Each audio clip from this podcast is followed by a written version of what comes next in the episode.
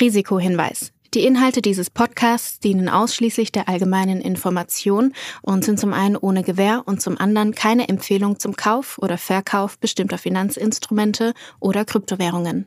Die Podcast-Hosts oder Gäste haben unter Umständen Positionen in den besprochenen Finanzinstrumenten oder Kryptowährungen. Es handelt sich hierbei nicht um Anlageberatung. Ihr entscheidet selbst, was ihr macht.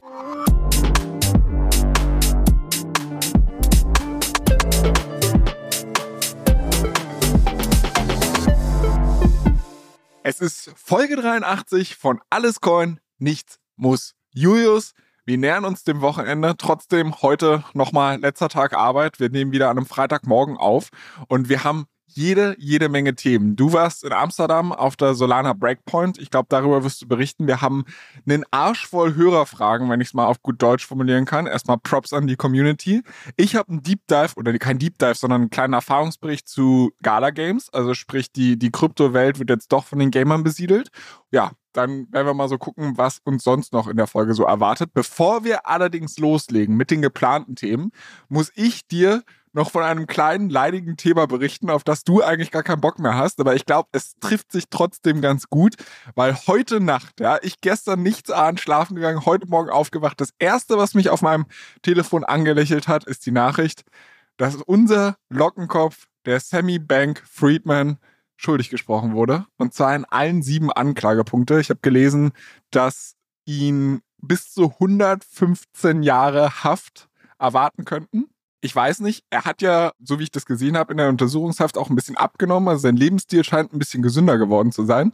Aber trotzdem habe ich so meine Zweifel, dass wenn es wirklich die maximale Haftstrafe wird, dass er nochmal als freier Mann irgendwie einen Fuß auf diese Erde sitzen wird. Wie denkst du darüber? Naja, die werden, äh, werden sich das schon genau angeschaut haben und es deutet ja alles darauf hin, dass er also auf jeden Fall in irgendeiner Art und Weise äh, schuldig ist. Ich kenne die einzelnen Anklagepunkte nicht. Und ich glaube, man muss es auch verstehen. Was ich noch spannend finde, das haben ja alle anderen, haben ja ihm so ein bisschen die Schuld zugewiesen. Also hier Carolyn und seine ganzen Ex-Kolleginnen da bin ich mal gespannt, was da jetzt rauskommt. Ob die jetzt hier quasi sich den, äh, ihn als den Blöden äh, ausgesucht haben und alle anderen jetzt, jetzt mit kleinen Haftstrafen davonkommen. Das finde ich auch sehr schade, aber ich glaube tatsächlich nicht, dass er das alleine alles zu verantworten hat, sondern ich glaube schon, dass da auch ein größeres Team auf jeden Fall involviert war. Ob die jetzt sich das ausgedacht haben oder nur auf seine Ideen hin gehandelt haben, sei mal dahingestellt. Aber ja, auf jeden Fall. Ich meine, ich bin nicht betroffen von FTX gewesen, von daher, also nicht direkt, ich meine, indirekt sind wir alle betroffen. Äh, von daher ähm, habe ich da wenig Emotionen dabei, aber ähm, der wird schon irgendeine, der wird auf jeden Fall in irgendeiner Art und Weise schuldig sein. Von daher freut es mich, dass das Gericht äh, das auch so befunden hat. Man muss jetzt aber dazu sagen, also du hast ja gerade so ein bisschen berichtet, dass alle Leute da versucht haben, sich so ein bisschen die Schuld gegenseitig in die Schuhe zu schieben. Also mich hat der ganze Prozess so ein bisschen an dieses Spider-Man-Meme erinnert. Ich weiß nicht, ob du das kennst, wo so yeah, jeder yeah, Spider-Man yeah. auf den jeweils andere zeigt. Und ein bisschen war das so dem Prozess, weil ich meine, auch Sam Bankman-Fried hat ja versucht, sich so ein bisschen als Unschuldslamm in dem Prozess darzustellen und hat halt im Endeffekt gesagt, ey, Leute, ich war hier ein super junger Typ, der halt ein schnell wachsendes Imperium hatte und im Endeffekt habe ich Dinge auch delegiert und konnte konnte halt auch, also er dachte wohl zu dem Zeitpunkt, wo diese ganze Sache überhaupt hochkochte, dass FTX wirklich nicht in Schieflage geraten war. Also es gab ja am Anfang irgendwie so dieses, diesen Leak, dass es unterschiedliche Bilanzen von FTX geben könnte und dass so irgendwie den Stein überhaupt ins Rollen gebracht hat und wo man auch so ein bisschen spekuliert, dass da Binance hinterstecken könnte. Äh, und das soll wohl auch das erste Mal gewesen sein, wo er davon gehört hat. Das glaube ich ihm ehrlicherweise nicht. Ich glaube natürlich auch, dass er nicht alle Informationen zu jedem Zeitpunkt hatte, was ihm ja auch so ein bisschen zum Verhängnis wurde, weil er hat ja fleißig auch getwittert zu dem Zeitpunkt, wo, wo die ganze Sache explodiert ist. Also wir hatten ja quasi so einen Live-Ticker von ihm auf Twitter und das wurde ihm tatsächlich vor Gericht auch zum Verhängnis, weil er halt so ein bisschen damit konfrontiert wurde und einige Aussagen sich damit widersprochen haben, was er dann im Gerichtsprozess gesagt hat. Ich muss allerdings auch sagen, dass er, weiß ich nicht, im Prozess keine besonders gute Figur gemacht hat. Also die, die Sache war ja die, er, hat ja dann ausgesagt und im Endeffekt gibt's ja eine Art Kreuzverhör, also sprich die Fragen seines eigenen Anwalts, die er relativ routiniert beantwortet hat, weil er darauf natürlich vorbereitet war. Aber ich sag mal so, wo er dann halt von dem, von dem Staatsanwalt ins, in, ins Kreuzverhör genommen wurde, da hat er ein bisschen in die Laken geschissen, weil da war es halt wirklich einfach so das Ding, dass er sich auf einmal an nichts mehr erinnern konnte, was halt, glaube ich, von den Geschworenen auch keine besonders gute Figur gemacht hat. Und mein Mitleid hält sich ehrlicherweise ein bisschen in Grenzen. Ja, absolut. Ich habe ich hab da, hab da null, null Mitleid. Ich glaube auch diese ganze Story, von wegen er ist quasi junger, unerfahrener CEO, dem das Ganze über Kopf gestiegen ist. Zu einem Grad glaube ich das schon. Das heißt aber nicht, dass, dass das trotzdem na, massiv illegale Aktivitäten gewesen sind und das eine rechtfertigt das andere nicht. Und deshalb finde ich schön, wenn wir da irgendwann mal das Kapitel schließen können. Und ich finde auch schön, dass wir jetzt, das ist ja ziemlich genau ein Jahr her, ne? Äh, dass wir ziemlich genau ein Jahr später da jetzt auf jeden Fall schon äh, ja irgendwie einen Prozess gesehen haben und dass der Markt sich einigermaßen davon erholt hat. Das zeigt mal wieder so ein bisschen diese Resilienz des äh, Kryptomarkts. Also, weil wir hatten ja schon viele solche Events, also gab ja auch schon viel größere Events in der Vergangenheit, Mount Gox und sowas, wo die Leute ja auch dann, dann gesagt haben, okay, der, der Markt wird sich davon erholen. Ne? und ein paar Jahre später war es dann irgendwie, hat's, hat sich dann doch erholt. Und ich glaube, FTX ist eigentlich auch so ein weiteres Event, was ich irgendwie da ein, sich da einreihen kann, finde ich bis auch wenn du gerade versuchst, schon ein bisschen so auf den Gesamtmarkt überzuleiten, noch ein, zwei Nachträge zu der ganzen FTX-Nummer. Du hast gerade so ein bisschen die Geschwindigkeit des Prozesses angesprochen und es war tatsächlich auch, also ich bin jetzt kein Jurist und kann das nicht wirklich einordnen, aber die Geschworenen haben wohl nicht mal fünf Stunden gebraucht, um zu einer Entscheidung zu kommen bei allen sieben Anklagepunkten. Also das scheint halt wohl irgendwie nicht so der krasse Burner gewesen zu sein. Und zu dem Thema, was du noch in den Raum geworfen hast, von wegen, wie sich das jetzt bei den ganzen anderen, also sprich seiner Ex-Freundin, die ihn ja auch belastet hat in diesem Prozess auswirkt. Die haben sich meines Wissens ja alle schuldig bekannt, was sich wahrscheinlich strafmildernd auswirkt. Also da müssen wir jetzt nicht abwarten, ob es irgendwie ja, von wegen müssen die jetzt auch noch ins Kittchen oder was weiß ich, sondern die haben halt gesagt, sie sind schuldig und da wird wahrscheinlich irgendein Strafmaß vorher schon einigermaßen ausgehandelt gewesen sein, sodass die vermutlich einigermaßen glimpflich davon kommen werden. Das ist eben die Frage, was heißt das? Also, sie haben sich schuldig bekannt, heißt das, dass jetzt so eine, so eine Carolyn äh, Allison damit irgendwie zwei, drei Jährchen äh, rausgeht oder, oder dass die irgendwie auch, also ich habe so überhaupt keine Ahnung, oder, oder heißt es, dass sie irgendwie 20 Jahre bekommen, 20 Jahre bekommen. Also ich habe überhaupt keine Ahnung über das, ja, was, was die Leute jetzt erwartet. Von daher, das, da bin ich schon mal gespannt, was da jetzt noch rauskommt am Ende des Tages. Und das ist jetzt wieder ist schon ein bisschen die Überleitung auf den Gesamtmarkt. Der Insolvenzverwalter von FTX hält ja immer noch einige Assets. Zum Teil, weil sie nur nicht am Markt abverkauft wurden, zum Teil, weil sie auch noch gewestet oder, oder gelockt sind. Und da muss man jetzt natürlich schon sagen, eine, eine Markterholung und vielleicht auch wenn man noch weiter in die Zukunft blickt, kommt da den äh, Gläubigern wieder zugute. Ich habe mal gelesen, das ist jetzt auch schon wieder ein paar Wochen her, äh, ja, diese, die FTX-Claims, die wurden immer zum Zeitpunkt zu irgendwie 10 Cent auf den Dollar gehandelt. Also quasi, ja, hättest du jetzt irgendwie 100.000 Dollar noch bei FTX liegen gehabt, hättest du jemand anderen deinen Claim quasi verkaufen können und hättest aber nur 10% davon bekommen.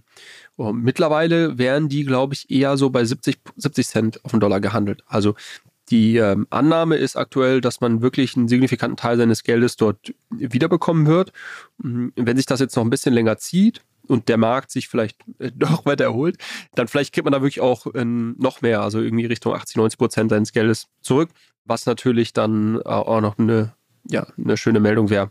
Das ist halt ehrlicherweise auch eine krasse Nummer. Jetzt stell dir vor, die ganzen Gläubiger gehen da einigermaßen glimpflich davon, sodass der ökonomische Schaden sich jetzt einigermaßen in Grenzen hält, ne? Und Sam wird dafür einfach sein komplettes Leben im Knast verbringen. Also das ist halt schon, keine Ahnung, ich weiß nicht, ich will gar nicht wissen, wie sich das anfühlt, wenn du halt irgendwie mit Ende 20, Anfang 30 einer der gehyptesten Unternehmer des Landes bist oder vielleicht sogar der Welt bist und ein Jahr später dann auf einmal in der Zelle sitzt mit, ja, Gittern vor den Fenstern. Aber gut. Wir wollen das Thema nicht unnötig in die Länge ziehen, weil wir haben noch jede Menge anderen Kram vor. Unter anderem, weil du diese Woche auf Reise warst. Man, man hört es ein bisschen, du bist verschnupft. Ich glaube, ich lasse dich demnächst nicht mehr auf äh, alles Coin, nichts muss Exkursion gehen, um einfach dein Immunsystem zu schonen. Aber erzähl doch mal, was hat dich dazu getrieben, das wunderschöne München zu verlassen und was hast du erlebt? Ja, ich habe mir äh, natürlich direkt wieder die Seuche eingefangen. ich war in Amsterdam zur ähm, Solana Breakpoint Konferenz, glaube ich, hatte ich letzte Woche schon kurz angekündigt, weil, das hatte ich auch gesagt, ich mir mal ein eigenes Bild über das Ökosystem vor Ort machen möchte. Na, was, was für Gründer, Gründerinnen sind da unterwegs? Wie ticken die Leute? Und was für, ja, vielleicht äh, spannende irgendwie Vorträge gibt, gibt es, die man dort hören kann. Das Ganze hat in Amsterdam dieses Jahr stattgefunden, war die letzten beiden Jahre in Lissabon. Ich war drei Tage oder zweieinhalb Tage dort und hatte eine sehr gute Zeit. Oder es war auf jeden Fall sehr, sehr spannend. Und ähm, ich würde auf jeden Fall sagen, der, der Trip hat sich gelohnt. Ich habe, glaube ich, auch ein paar ganz äh, interessante Themen heute mitgebracht, die wir so ein bisschen anschneiden können. So meine meine Highlights der, der Konferenz.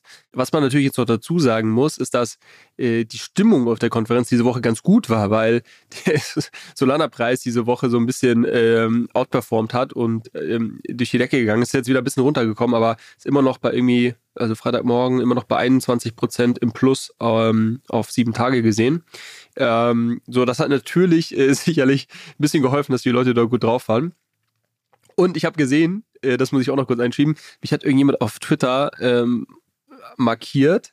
Inhaltlich, glaube ich, können wir das ein andermal vielleicht nochmal diskutieren. Da geht es darum, warum der Solana-Preis irgendwie langfristig nicht, nicht, nicht hochgehen kann und so weiter. Äh, aber da, das will ich gar nicht sagen, sondern äh, derjenige hat mich hier als äh, Solana-Boy bezeichnet. und äh, das, ich ja, das fand ich ja schon ganz interessant. Also, dass man äh, hier vielleicht gesagt hat, irgendwie ursprünglich so ein bisschen stärker aus dem Ethereum-Ökosystem kommend, ähm, das, das lasse ich mir ja noch gerne eingehen, aber als äh, Solar, dass ich jetzt schon der Solana-Boy bin, weil ich auf die Konferenz geht, naja, gut.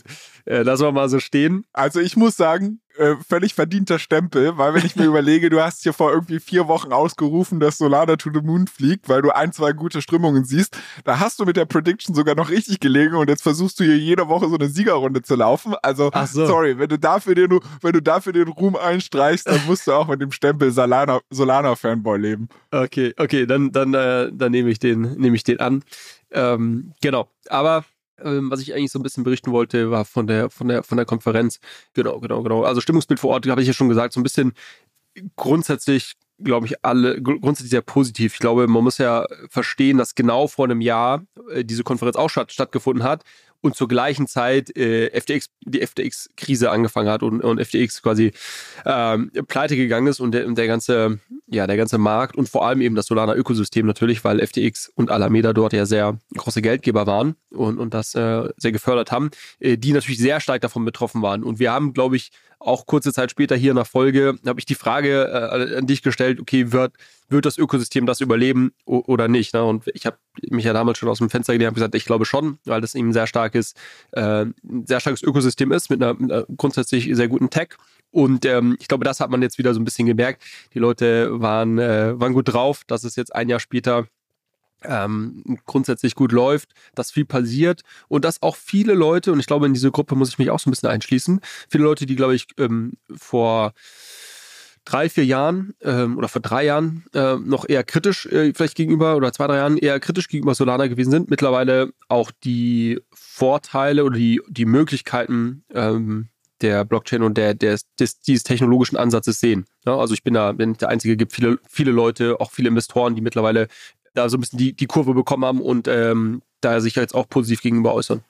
Ist das nur eine Änderung der Wahrnehmung oder hat sich bei Solana im Ökosystem tatsächlich so viel getan, dass man sagt, ah, all die alten Kritikpunkte sind jetzt eigentlich nicht mehr valide? Ja, ich glaube ein bisschen beides. Ähm, also ich glaube, was ja der größte oder die beiden größten Kritikpunkte immer waren, war zum einen die Aussage, dass es nicht dezentral genug ist, äh, dass es nur eine quasi geringe Anzahl an Knoten im Netzwerk gibt und dass es extrem teuer ist, die so eine Solana, ähm, ähm Solana ähm, Node laufen zu lassen.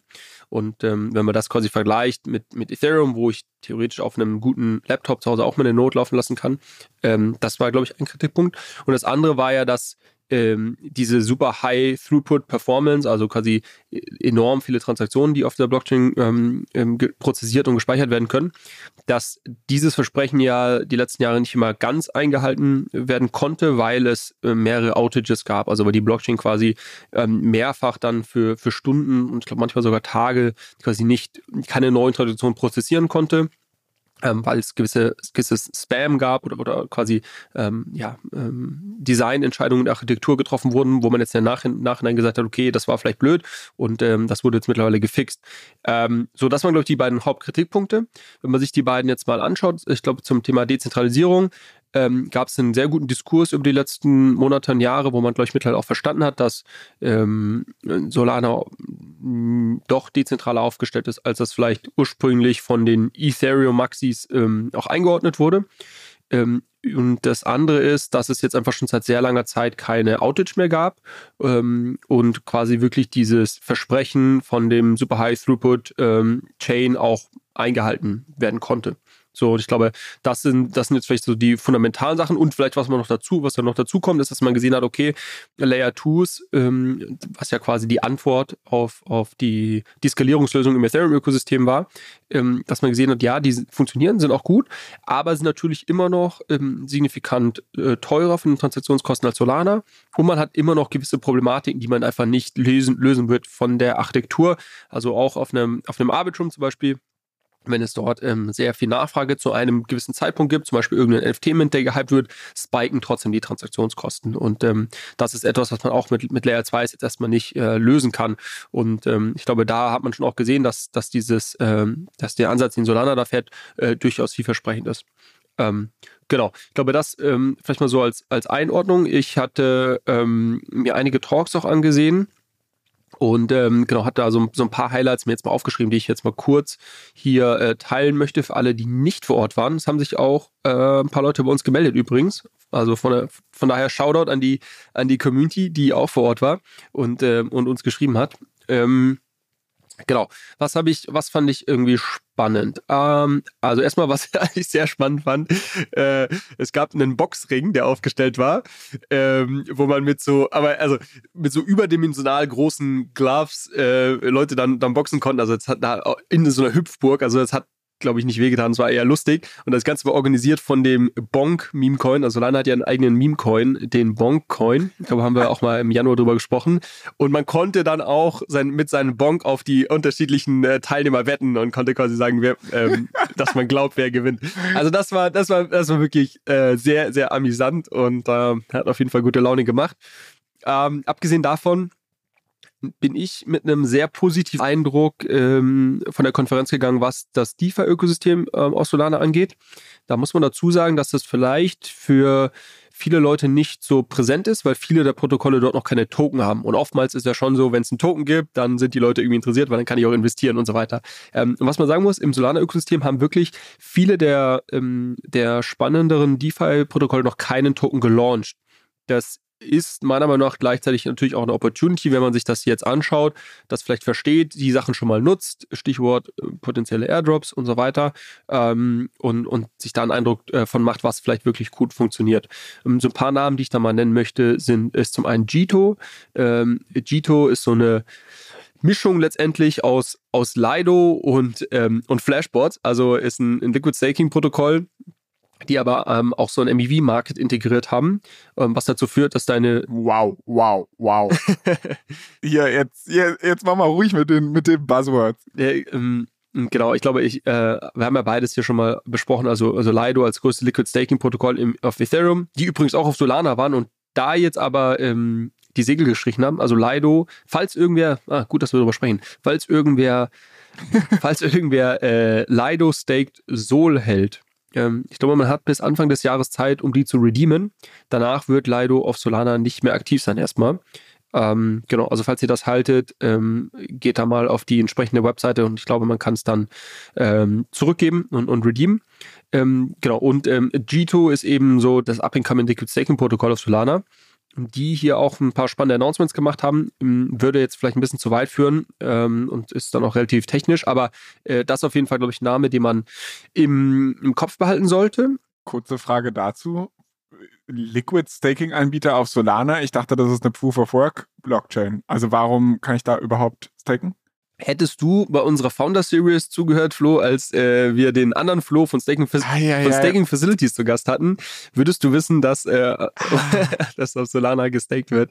Um, ähm, das ist jetzt peinlich. Das wird geschnitten. Nee, nein, nein. nein Quatsch. Machen wir natürlich nicht. Äh, wir, wir, wir lassen ja alle meine Unzulänglichkeiten mit drin, aber ich wollte dich auch gar nicht unterbrechen, deshalb mach gern weiter.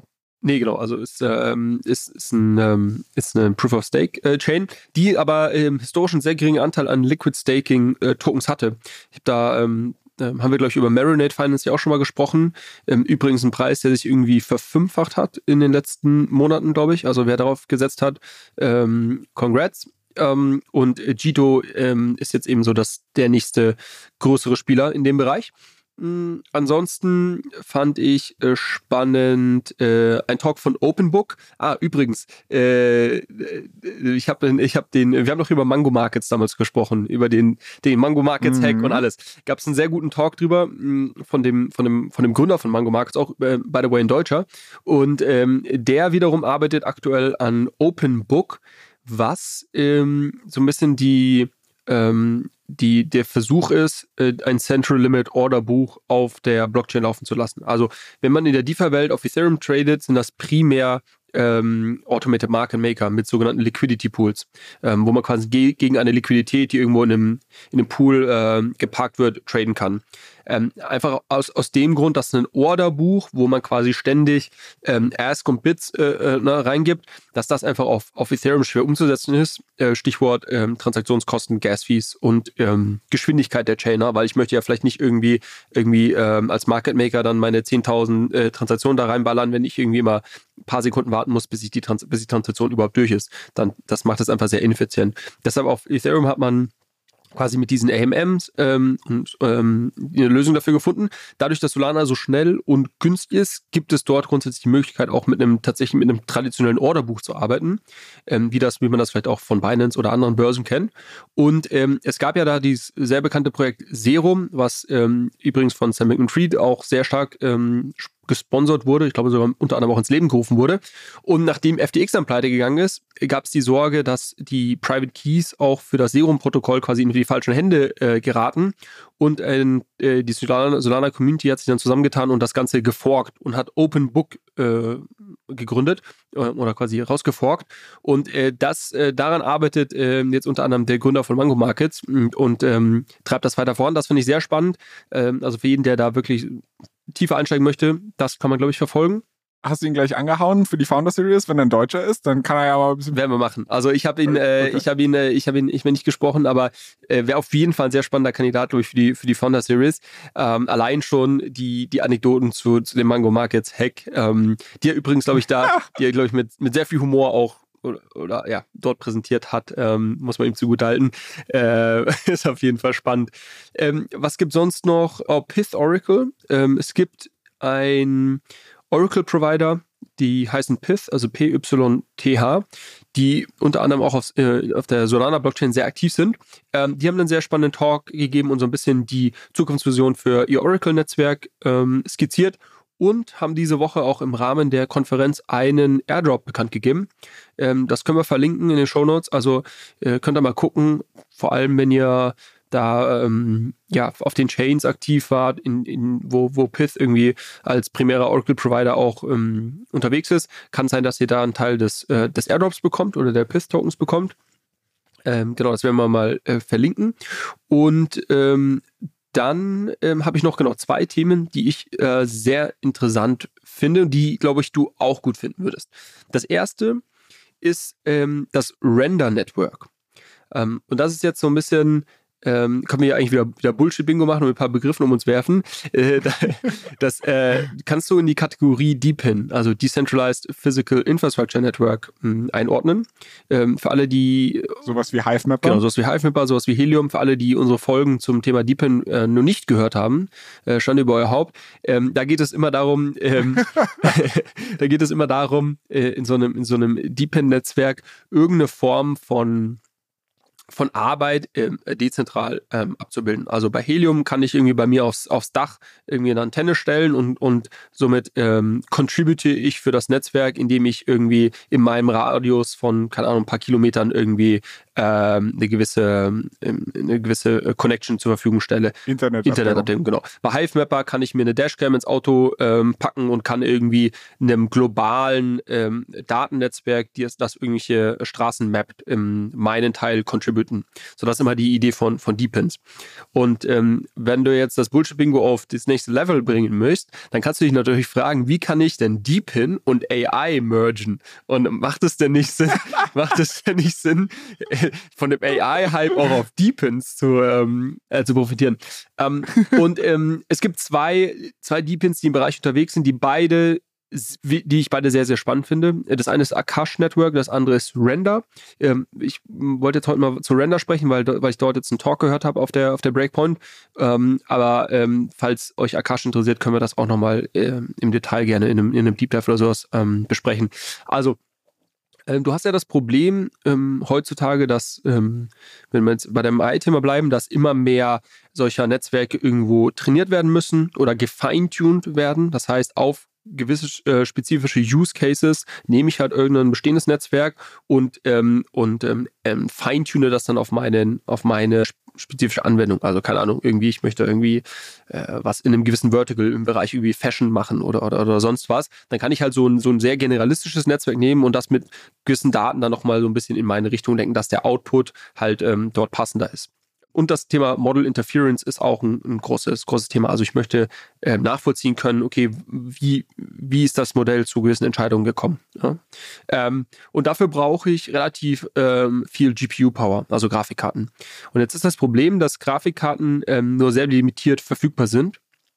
Und vor allem diese wirklich ho äh, hochperformanten Karten von Nvidia, ähm, das sind die A A100s und H100s, sind ähm, eigentlich gar nicht verfügbar auf dem Markt heute.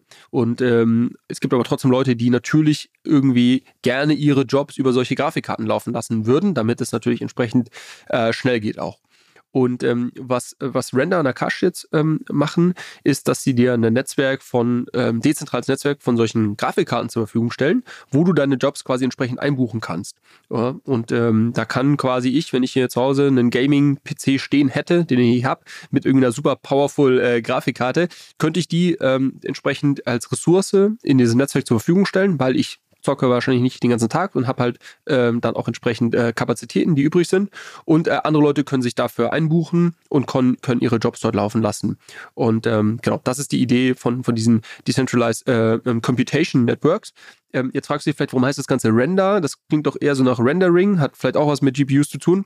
Ähm, kommt daher. Also der, der Gründer oder einer der Gründer ist äh, ein, äh, ja, ein, ein, ein, sehr erfahrener Unternehmer aus den USA, der im Bereich ähm, Rendering, also da geht es jetzt um um, um Grafik, also kannst du dir vorstellen, irgendwelche äh, 3D-Modelle oder ähm, irgendwelche ähm, äh, Zeichentrickfilme und Zeichentrickfilme und so weiter, da brauche ich immer sehr viel äh, äh, Rendering-Kapazitäten, um eben diese, diese Bilder zu, zu erzeugen. Und die haben ursprünglich dort mal eine, eine der führenden Software-Companies gegründet und irgendwann hat er gesehen, hm, es gibt ja super viel Künstler, die eigentlich ähm, ähm Zugriff auf diese, auf diese Rendering-Kapazitäten brauchen ähm, und ähm, sich aber irgendwie, irgendwie nicht an den entsprechenden Supply kommen. Und darüber hat er ursprünglich mal Render Network ähm, gegründet, also ein bisschen mehr so aus dieser ganzen, ähm, aus dieser ganzen Grafikdesign-Ecke. Mittlerweile haben sie aber erkannt, dass AI natürlich auch ein Riesentreiber für Demand ist auf ihrem Netzwerk und haben sich da jetzt Anfang des Jahres ein bisschen breiter aufgestellt.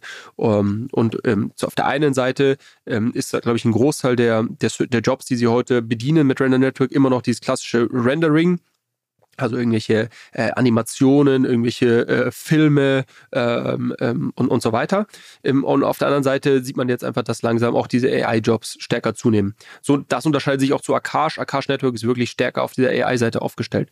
Jetzt kannst du natürlich fragen, hä, wieso? Ich kann doch diese ganzen Karten auch heute bei AWS oder bei Google in der Cloud mir besorgen. Warum sollte ich denn auf so ein dezentrales Netzwerk gehen?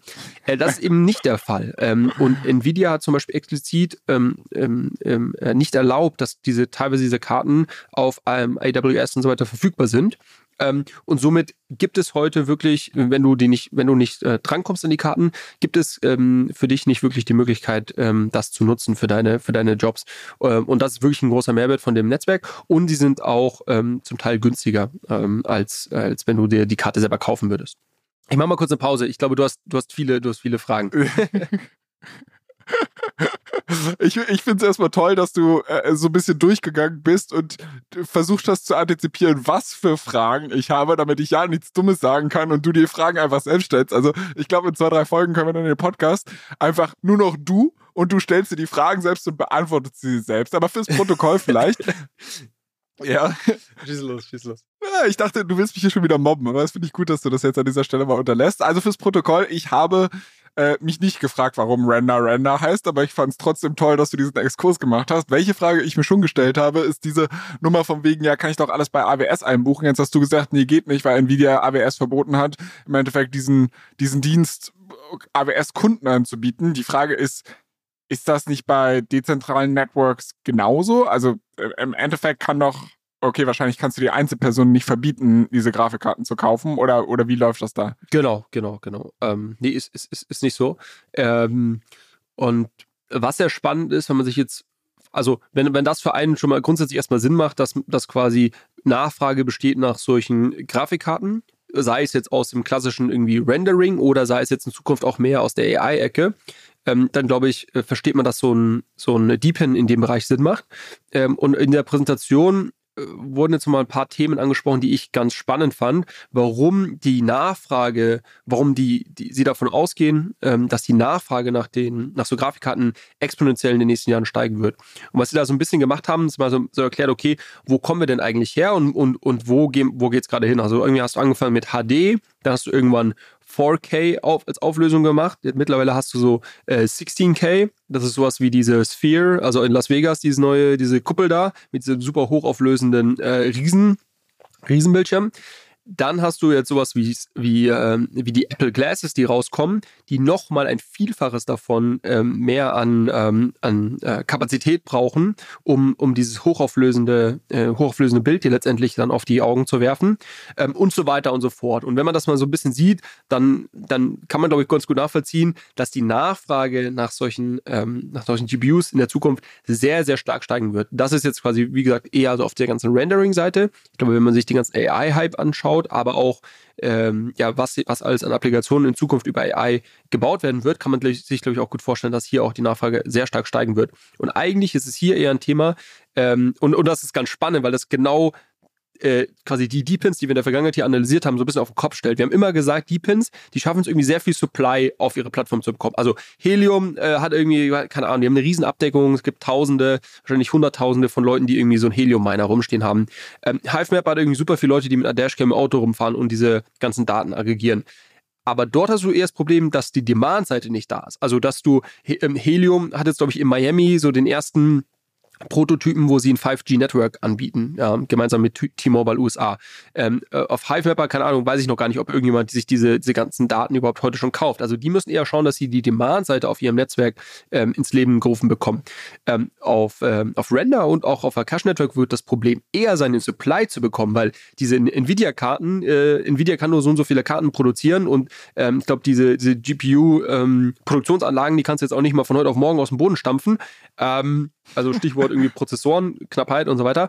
Ähm, das heißt, hier ist vielmehr ein Thema, dass der Demand eigentlich sehr, sehr stark in Zukunft steigen wird und du jetzt eher schauen musst, dass du dir auf der Supply-Seite so viel Kapazitäten, so viel Ressourcen wie möglich bei dir auf dein Netzwerk bündeln kannst, um dann diesen, diesen, äh, die Nachfrage eben auch entsprechend betätigen zu können. Und das finde ich schon ganz spannend, weil es wirklich nochmal, ähm, ja, dieses Konzept so ein bisschen auf den Kopf stellt. Und ähm, ich bin da, sie haben auch so ein paar Datenpunkte gezeigt, dass sie ähm, da enorm starkes Wachstum sehen im, im Render-Network. Und ähm, ich bin da ziemlich bullisch drauf, dass sich das ähm, auch in Zukunft weiter, weiter steigen wird. Jetzt vielleicht noch letzter Punkt. Warum haben die das auf der Solana Breakpoint äh, alles bekannt gegeben? Wie hängt das zusammen? Äh, Render ist jetzt auf Solana gelauncht. Die waren erst ursprünglich mal auf Ethereum, dann waren sie auf Polygon. Sind sie, glaube ich, auch immer noch. Also ich glaube, das ist jetzt kein Entweder-Oder, sondern sie haben jetzt zusätzlich noch auf Solana ähm, das, das Netzwerk gelauncht. Und ähm, genau, im Zuge dessen haben sie das auf der, auf der Breakpoint jetzt bekannt gegeben. Ich finde das aus mehreren Perspektiven spannend. Also die erste ist genau die, die du angesprochen hast, von wegen, ähm, dass es halt dieses, diese auf einmal ist die Demand-Side kein Problem mehr und die Supply-Side. Ähm, du hattest das ja so ein bisschen hinterlegt, dass die Nachfrage nach äh, eigentlich Grafikleistung steigen wird, nach KI-Leistung steigen wird und so weiter und so fort. Das weiß die Aktienwelt schon lange, deshalb guck dir mal den Kurs von der Nvidia-Aktie an, ähm, die ja im Endeffekt da so ein bisschen der Schaufelverkäufer im Goldrausch sind. Aber dieses Netzwerk ist ja eigentlich noch die viel geilere Nummer. Aber wenn du überlegst, wenn du so, also Nvidia zum Beispiel baut ja selbst gar keine Chips, sondern die sind ja nur Designer, haben ihre Produktionskapazitäten ausgelagert an halt irgendwelche Supplier. Und das Ding ist, die müssen alle fünf Sekunden neue Fabrikanlagen bauen, um mit der neuesten Chip-Technologie mitzuhalten. Nvidia muss die ganze Zeit neue Chips äh, designen, um halt ständig den Prozess zu verbessern. Und Datencenter müssen die ganze Zeit irgendwelche neuen Chips kaufen, um auf dem aktuellen Stand der Technik zu bleiben. Dieses Netzwerk setzt sich auf alle drei Ebenen eigentlich oben drauf und sagt, ich mache eigentlich gar nichts, außer diese Arbeitslast zu verteilen und schöpft dafür eine Überrendite ab. Das ist eigentlich ein super spannendes Modell. Genau, ähm, glaube ich auch ein sehr, sehr spannendes Modell und zeigt auch so ein bisschen, wie, ähm, glaube ich, die Blockchain hier wirklich sinnvoll angewendet werden kann. Ähm, das andere Beispiel, was du auch vielleicht spannend finden könntest, ähm, ist der, auf der Gaming-Seite. Da hat nämlich der äh, CEO oder Gründer von einem Game namens Star Atlas ein Update gegeben, wo sie denn heute stehen was sie gerade alles so entwickeln. Und ähm, das fand ich tatsächlich sehr beeindruckend. Ähm, wir haben ja hier schon oft die These vertreten, Gamer hassen Blockchain, weil Blockchain-Games kacke sind. Ähm, das, was der dort gezeigt hat auf der Bühne, so ein bisschen, äh, da, da liefen sehr viel, also das war sehr wenig Talk und sehr viele Videos, weil er irgendwie immer, immer zeigen wollte, was sie da quasi neu entwickelt haben. Ähm, war aber in dem Fall gar nicht so schlecht, weil die Videos wirklich ähm, ja einen sehr spannenden Eindruck davon gegeben haben, wie dieses Gameplay eben aussieht. Ähm, und für mich als jemand, der von Gaming wirklich sehr wenig Ahnung hat, sah das schon äh, trotzdem sehr, sehr professionell aus. Und ich habe da jetzt, hätte da jetzt irgendwie nicht den ähm, Unterschied zu einem Non-Blockchain-Game ähm, sehen können. Was bei Star Atlas ähm, sehr spannend ist, die sind, ähm, die, die, die Game-Logik ist wirklich fully on-chain auf Solana gespeichert. Ähm, und das ist so ein, so ein Spiel, kannst du dir vorstellen, wie, ähm, also du hast irgendwie so ein, so, ein, so ein Spaceship und da hast du eine Crew und es geht immer darum, irgendwie Ressourcen auf unterschiedlichen Planeten zu meinen und dann kannst du äh, mit diesen Ressourcen irgendwie die Upgrades auf dein Schiff kaufen und kannst dann auch racen, du kannst auch so Races mit deinem Schiff machen und so weiter. Ähm, die sind mit diesem Spiel auch schon im Epic Store, also das ist ja so einer der großen Game Stores live ähm, und sehen da scheinbar auch wirklich äh, starke Traction. Dann gibt es noch eine Web- ähm, ein, ein, ein Browser-based ähm, Game, das eher so, ähm, da kannst du dann eher so äh, 2D-mäßig mit deinem Schiff irgendwie rumklicken und irgendwelche Asteroiden meinen und so weiter. Ähm, und dann gibt es irgendwie auch eine Mobile Wallet, wo du äh, da auch mal was machen kannst. Naja, anyhow, darum, darum darüber äh, äh, geht's gar nicht, sondern ähm, also mein Eindruck war wirklich, dass die, ähm, dass sie da wirklich äh, von der von der Spieleerfahrung, wie ich das wahrgenommen habe, wirklich etwas, etwas sehr Spannendes gebaut haben. Ähm, und sie haben so ein paar Statistiken gezeigt, ähm, die ich mir hier abfotografiert habe und die jetzt einfach mal kurz vorlesen möchte, weil auch das wirklich interessant ist. Ähm, also die sind ähm, mit dem Spiel seit einem guten Monat, mit diesem Webgame, äh, diesem Browser-Game, seit einem guten Monat live auf Solana, haben über 30 Millionen Transaktionen jetzt schon gesehen. Ähm, äh, circa aktuell 20, 2 Millionen Transaktionen per Tag, Tendenz steigend. Die machen mit diesem Spiel 10 bis 15 Prozent des gesamten Transaktionsvolumens auf Solana aus ähm, und haben über 10.000 Unique Wallets connected mit über 2.000 Daily Active Users. Ähm, jetzt kann man natürlich sagen, 2.000 Daily Active User ist ja Kindergarten im Vergleich zu irgendwie großen Gaming-Blockbustern. Das äh, würde ich auch unterschreiben. Aber ich glaube, es zeigt trotzdem, ähm, dass sich hier irgendwie schon eine Community gefunden hat, die auf jeden Fall dieses Spiel spielt. Und ich meine, ein Monat ist jetzt irgendwie keine lange Zeit. Und vor allem, ich finde sehr imposant, diese Zahl 10 bis 15 Prozent des, des Network-Traffics aus Solana. Ähm, das ist schon crazy. Aber da würde ich jetzt direkt mal einhaken, weil ich mir gerade so die Frage stelle, okay, das ist jetzt ein Game, was nur 2000 Daily Active User hat und die machen halt schon so viel Traffic aus. Also entweder bedeutet das, dass einfach auf Solana komplette tote Hose ist oder es bedeutet, dass halt über deren App extremst viel Traffic läuft. Was im Zweifel ja dazu führen kann, also guck dir an, wie groß, wir sind beides keine Gamer, aber wie groß der Gaming-Markt ist. Und wenn die Leute, ich weiß gar nicht, wie viel Traffic über die FIFA-Server läuft oder über die Call of Duty-Server oder über die World of Warcraft-Server und you name it. Ne? Also ich glaube, die Liste der Blockbuster ist länger als unsere Folgenliste, weil alles Coin nichts muss. Und dieser ganze Traffic kriegt eine kriegt eine Blockchain das überhaupt geschultert? Also selbst Solana, die hochperformant sind? Ja, das ist, äh, das ist eine sehr spannende Frage. Ähm, und geht eigentlich, jetzt muss man das Thema vielleicht doch noch anschneiden, der ist hier, der, der, der Tweet, wo ich als äh, Solana Boy get getaggt wurde, äh, das geht nämlich so ein bisschen dahin, äh, wo so ein bisschen die Argumentation ist, und ich komme gleich auf deine Frage zurück, aber das ist so ein bisschen die Argumentation, dass eigentlich der Sol-Preis in Zukunft ja nie mh, wirklich stark steigen darf, weil die Transaktionskosten so niedrig sind, ähm, dass quasi das, der, das, den Umsatz, den das Protokoll macht, immer sehr gering sein wird. Außer du hast quasi aber Milliarden an äh, Transactions, die dort quasi prozessiert werden. Ähm, erst dann kann das irgendwann mal Sinn machen. Ähm, und meine Antwort darauf wäre auch, und ich glaube, das ist vielleicht auch so ein bisschen die Antwort auf deine Frage, dass ich glaube, dass ähm, Blockspace eine Ressource ist, die die wir füllen werden. Das ist ähnlich wie, wie irgendwie äh, äh Breitband, äh, Internet ähm, ähm, oder, oder äh, Glasfaser, ähm, was ja irgendwie auch immer mehr Ressourcen zur Verfügung gestellt hat. Also ich meine, früher hattest du irgendwie, keine Ahnung, wie viel MB im Monat für dein Handy, heute hast du irgendwie viele Leute irgendwie 10, 20 Gigabyte im Monat und die verbrauchen sie trotzdem und müssen am Ende des Monats draufzahlen, weil irgendwie das Internet wieder gedrosselt wird. Ja, also ich glaube, wenn man das mal so ein bisschen verinnerlicht, ähm, glaube ich, dass wir einen ähnlichen Effekt auch auf der Blockchain sehen werden. Und das Block Space, ähm, auch wenn wir jetzt erstmal theoretisch genug heute haben, äh, oder es danach ausschaut, äh, dass wir auf jeden Fall Anwendungen dafür äh, sehen werden, die dann aus dem, aus dem Boden schießen, wenn wenn es eben diesen ähm, breiten Anschluss, äh, Anschluss gibt. Also meine Antwort darauf wäre, ja, heute, glaube ich, äh, könntest du auf gar keinen Fall wirklich so diese äh, ähm, Blockbuster-Games heute schon auf einer Blockchain laufen lassen, mit irgendwie Millionen Daily Active Users. Ich glaube, das würde nicht funktionieren. Ähm, aber auch ähm, auf Solana wird ja an, an einem weiteren Client gearbeitet, äh, der heißt Fire Dancer. Ähm, der soll, glaube ich, oder ist jetzt im Testnet, aber soll auch irgendwann live gehen, der nochmal um einiges mehr Performance reinbringen soll. Und es gibt ja auch andere Blockchains, die sich wirklich komplett auf den Bereich ähm, im Gaming fokussieren und da sehr, sehr viel ähm, ähm, Prozess, ja, Processing Power äh, mitbringen wollen, so dass äh, die Vision ist, dass schon ein paar große Spiele in, in, Zukunft auf der Blockchain laufen können. Ich glaube, die spannende Unterscheidung, die man verstehen muss dort, ist, was muss wirklich am Ende des Tages auf der Blockchain laufen. Ich glaube, bei Star Atlas, ähm, also das Beispiel, was ich jetzt hier mitgebracht habe, verstehe ich so, dass wirklich die gesamte Game-Logik on-chain ist. Das ist ja auch ein Extremfall. Ne? Also du kannst ja auch sagen, okay, die Game-Logik ist meinetwegen nicht on, nicht on-chain, ähm, sondern irgendeinem ähm, Validium oder, oder auch off-chain ähm, anders gespeichert. Ähm, und ich habe nur irgendwie die Assets on-chain, also die, die NFTs oder und, und ähm, nutze noch irgendeine Form von Zero-Knowledge-Kryptographie, um das irgendwie noch performanter zu machen, was weiß ich was. Dann kann ich mir schon vorstellen, dass auch wirkliche Blockbuster-Games auf einer Blockchain laufen laufen können. Aber es ist halt ein Spektrum. Ähm, wir hatten das hier, glaube ich, auch schon mal mit dem Stichwort On-Chain Gaming äh, schon mal so ein bisschen diskutiert. Es gibt da ein breites Spektrum. Ähm, aber ähm, um es kurz zu machen zu deiner Frage, heute äh, bist, liegst du genau richtig. Äh, heute könnte die Chain noch nicht solche, äh, keine Ahnung, GTA oder sowas äh, on-chain laufen lassen.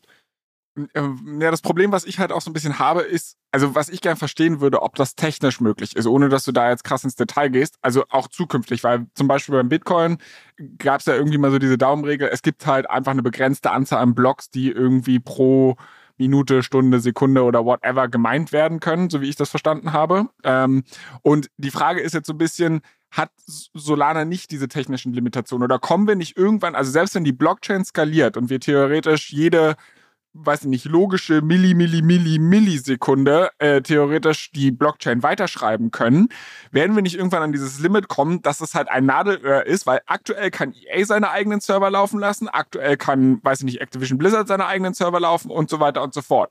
Aber wenn all diese Transaktionen alle gleichzeitig eigentlich in ein, äh, auf einen Strang laufen müssen, ist das, werden wir nicht irgendwann an so ein theoretisches Limit kommen? Boah, da machst du jetzt ein Fass auf, weil ähm, das, das äh, da muss man jetzt auch quasi diskutieren, was für Architekt, Architekt äh, oder Designlösungen ähm, es bei im Blockchain-Space gibt. Es gibt ja unterschiedliche Architekturen. Und die Frage ist, ähm, muss das also auf einem Strang laufen? Da kann ich es nicht auf vielen Strängen laufen, die irgendwie miteinander aber kommunizieren können. Ähm, also Stichwort diese ganzen App-Chains, ähm, also dass jedes Game seine eigene Blockchain theoretisch hat. Ähm, ich würde es mal dabei belassen, ähm, zu sagen, für mich ist die entscheidende Frage, welcher Teil von Spielen muss wirklich auf einer Blockchain gespeichert werden und was kann irgendwie auch außerhalb der Blockchain laufen. Ähm, und die eine ne wichtige Frage, die, da werden wir aber die Antworten, glaube ich, erst in, in der Zukunft sehen, ist, ähm, wie, ähm, für welche Architekturen werden sich äh, hochperformante Spiele entscheiden. Ich glaube, es gibt viele Spiele, die im nächsten Jahr launchen werden. Ähm, also es gibt ja 2021 und auch 2022 haben äh, Gaming Companies extrem viel Geld angesammelt von, von äh, VCs um Spiele auf der Blockchain zu entwickeln. So, wer sich da auskennt, weiß, das dauert in der Regel so zwei, vielleicht noch drei Jahre, um das zu entwickeln, wirklich. Ähm, und ähm, es wird davon ausgehen, dass viele dieser Spiele nächstes Jahr auch, auch launchen werden. Ähm, so, da gibt es ein, ein paar, größere. Und da werden wir mal sehen, wie das dann läuft letztendlich. Also wie viele User äh, können das gleichzeitig spielen, ähm, auf was für eine Architektur läuft das, was gibt es da vielleicht für, äh, für Bottlenecks dann letztendlich und so weiter und so fort. Also ich glaube, es ist ein bisschen schwer, das heute schon zu beantworten ich fand es trotzdem sehr äh, interessant von Star Atlas zu sehen, dass die, dass sie da heute ähm, ja, also ich würde es irgendwie schon als Erfolg verzeichnen, aber gleichzeitig, und das ist ein bisschen die Kehrseite der Medaille, wirft es halt auch Fragen auf hinsichtlich der grundsätzlichen Skalierbarkeit, wenn jetzt ein Spiel, was irgendwie mit 2000 Daily Active User schon 10% der Blockchain einnimmt, ne? Okay, aber wir sind jetzt ja so ein bisschen in der Zukunftsmusik des Gaming Spaces gewesen und zufälligerweise habe ich mir letzte Woche eine eigene Hausaufgabe zum Thema Gaming aufgegeben. Ich würde vorschlagen, dass wir dieses Thema einmal kurz vorziehen, weil wir hatten jetzt eigentlich Hörerfragen geplant. Ich glaube, es passt aber an dieser Stelle ganz gut in die Ecke. Also vom, vom äh, Quo Vadis Blockchain Games gehen wir jetzt zum Status Quo. Äh, und zwar äh, hatte ich beim letzten Mal ja schon angesprochen, dass äh, uns Hörer darauf hingewiesen hatten oder konkret der Thomas Kraus, ähm, dass viele Blockchain-Games aktuell scheiße sind, aber das Repository von ähm, Gala Games eigentlich ganz gut aussieht, was im Endeffekt so eine Art Gaming-Publisher ist, der halt vor allem Blockchain-related Games rausbringt.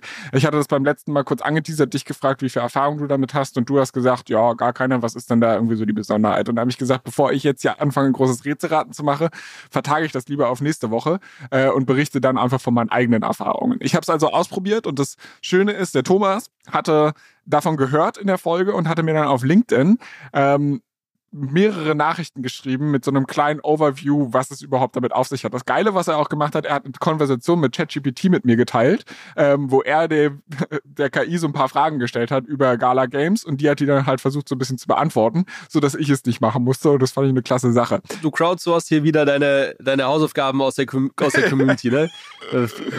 Selbstverständlich. Selbstverständlich. Nee, genau. Und der gute Thomas hat mir dann halt, wie gesagt, dieses ChatGPT-Dokument äh, zur Verfügung gestellt. Ich hatte es mir ein bisschen angeguckt und im Endeffekt äh, kannst du die ganze Sache so ein bisschen vorstellen, weil du gefragt hast, wo kommt denn überhaupt die Interaktion äh, mit der Blockchain her? Und im Endeffekt ist es so, dass nicht die komplette Spiellogik äh, auf der Blockchain abgebildet wird, sondern halt vor allem irgendwelche ähm, ja, Supplementary Assets, die du dann halt in dem Game benutzen kannst und so weiter. Was es damit auf sich hat, erzähle ich gleich oder es wird wahrscheinlich im Laufe meiner Erzählung noch mal ein bisschen deutlicher. Ich habe ähm, in diesem ChatGPT-Verlauf wurde immer wieder erwähnt, dass es vor allem ein Flagship äh, Game von Gala Games gibt und das ist, weil die haben ganz viele verschiedene Spiele, aber Townstar soll eigentlich das bekannteste sein. Ich also gesucht, okay, Townstar spielst du, habe ich nicht gefunden. Habe ich gedacht, warum? Haben sie es eingestampft? Nee, sie haben einfach äh, es gerebrandet, heißt jetzt Common Ground für die Leute, die es nachzocken wollen macht nicht den gleichen Fehler wie ich, hat wohl irgendwas damit zu tun, dass parallel irgendein Film rausgekommen ist, mit dem sie gepartnert haben und da wollten sie Marketing, ähm, ja, Vorteile daraus schöpfen etc. Common Ground ist im Endeffekt ein ja, Farmville-Klon. Ähm, also sprich, du baust eine Farm auf und musst da irgendwie Felder bewirtschaften etc. pp. Ist im Übrigen auch kein Zufall, weil ich glaube, der, der Typ, der hinter der ganzen Nummer steht, äh, ist ein Co-Founder von Zynga Games, die damals Farmville rausgebracht haben. Also er hat einfach gesagt, was einmal funktioniert hat, funktioniert auch ein zweites Mal. Und äh, im Grunde genommen es gibt auf diesem Gala Games verschiedene, also verschiedene Games haben verschiedene Voraussetzungen. Manche brauchen zum Beispiel Laufen auf dem Laptop und du musst was downloaden dafür. Äh, Common Ground ist allerdings ein Game, was du direkt im Browser spielen kannst. Und das ist super, super easy. Du legst einen Account bei Gala Games ein, brauchst eigentlich nur eine E-Mail-Adresse und ein Passwort. Äh, und dann kannst du auch sofort losspielen. Du hast nichts irgendwie, dass du da deine Wallet connecten musst und so weiter und so fort, sondern du spielst dann halt einfach Farmville. Ich fand die Introduction jetzt nicht so easy. Ich werde die komplette Game-Logik jetzt nicht erklären. Ähm, aber die Frage ist jetzt, wo kommt die Blockchain da ins Spiel? Und das ist im Endeffekt relativ einfach und doch ziemlich kompliziert, ähm, weil es gibt halt sogenannte ja, äh, Common Ground NFTs. Das können bestimmte Felder sein oder bestimmte Dinge, die du auf deinen Feldern installieren kannst. Das können aber auch bestimmte Avatare sein, die dir dann die Möglichkeit geben, Punkte zu verdienen oder halt deine Erträge in diesem Game boosten. Also eigentlich ist es gar nicht so sehr Play to Earn, sondern äh, Pay to Play, also sprich oder äh, Pay to Win. Du musst halt also eigentlich diese NFTs haben, um quasi so ein bisschen den Boost zu bekommen. Du brauchst sie nicht, du kannst auch ohne spielen, aber mit den NFTs bist du dann halt in der Lage, weitere Punkte zu verdienen. So sogenannte, also fr früher hieß es, glaube ich, Town Coins oder sowas. Jetzt heißt es Gala Coins, weil, äh, I don't know.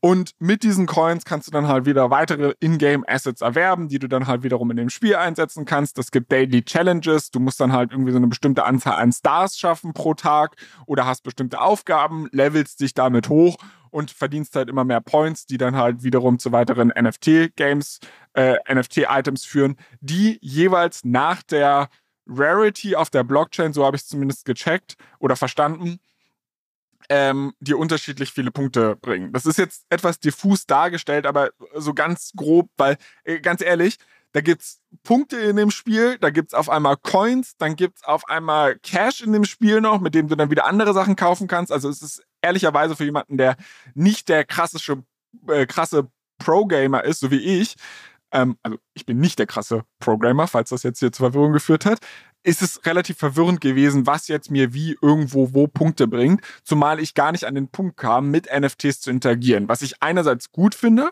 weil ich, weil es die, die, das Onboarding sehr smooth gemacht hat und du brauchtest halt keine Metamask, du kannst das Game erstmal zocken und kannst halt dann, und ich glaube, das ist auch der richtige Schritt, wenn du halt mehr damit machen willst, wenn du halt wirklich Geld mit verdienen willst, dann findet halt das Krypto-Onboarding statt, aber an dem Punkt war ich nicht mal. Das heißt, ich würde halt sagen, und da, das reiht sich eigentlich sehr, sehr gut ein in ein Feedback, was ich von einem anderen User gehört habe, nämlich dem Maximilian. Ähm, der hat mir auch auf LinkedIn geschrieben und meinte, ich habe gehört, du probierst Gala Games aus. Ich habe es vor anderthalb Jahren mal ausprobiert.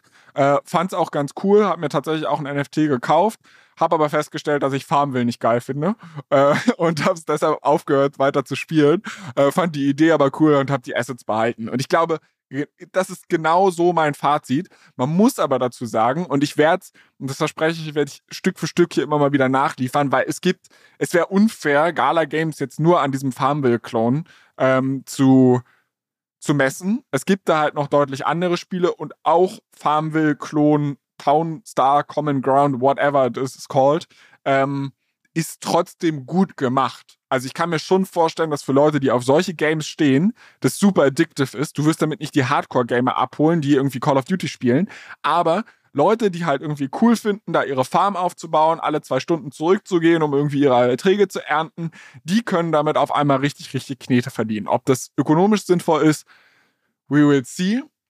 Aber ich würde sagen, es ist auf jeden Fall der richtige Schritt in die richtige Richtung. Okay. Ähm, ich glaube, ja, genau. Äh, hast schon ganz gut zusammengefasst. Ich glaube, ein Kommentar von, von mir, dieses Play to Win, finde ich ein bisschen schwierig. Ähm, weil, wenn ich mir jetzt überlege, okay, ich, ich möchte, eigentlich sollte ja der bessere Spieler oder Spielerin irgendwie gewinnen äh, und nicht derjenige, der jetzt irgendwie hier die meiste Kohle reinsteckt. Äh, das finde ich immer ein bisschen schwierig. Äh, so als, als grundsätzliches äh, Incentive Design. Aber wenn das für die funktioniert, dann Scheint es ja zu klappen. Also, äh, da bin ich genau bei dir. Vielleicht da aber noch als Ergänzung, das Spiel ist jetzt nicht ultra kompetitiv. Also es ist jetzt nicht so wie bei League of Legends, dass sechs Leute auf einem, oder vier Leute oder sechs, keine Ahnung, auf eine Map gespawnt werden und da alle gegeneinander kämpfen und der eine ist da, also bei League of Legends, glaube ich, hast du ja sogar nur Skins, aber das sei jetzt mal dahingestellt. Das hast du hier nicht, sondern im Endeffekt competest du mit dir selbst. Also du siehst zwar ein Leaderboard, wie viele Punkte andere haben, aber einfach nur um zu sehen, ob du jetzt ein geiler Macker bist oder halt doch ein Loser. Ähm, ist jetzt aber, ich glaube, also es kann sein, dass du nach dem Leaderboard auch nochmal Rewards bekommst, aber im Endeffekt spielst du dieses Spiel eher für dich und sagst dir, boah, gar keinen Bock, vier Stunden jetzt zu warten, hier meine Weizenerträge zu ernten. Aber guck mal, mit diesem NFT dauert es nur noch 30 Minuten oder ich krieg doch bitte Punktzahl oder so eine Geschichten. Also es ist jetzt nicht so sehr, dass es die anderen Spieler frustriert, sondern du, weiß nicht, pusht halt so ein bisschen deinen eigenen Erfolg.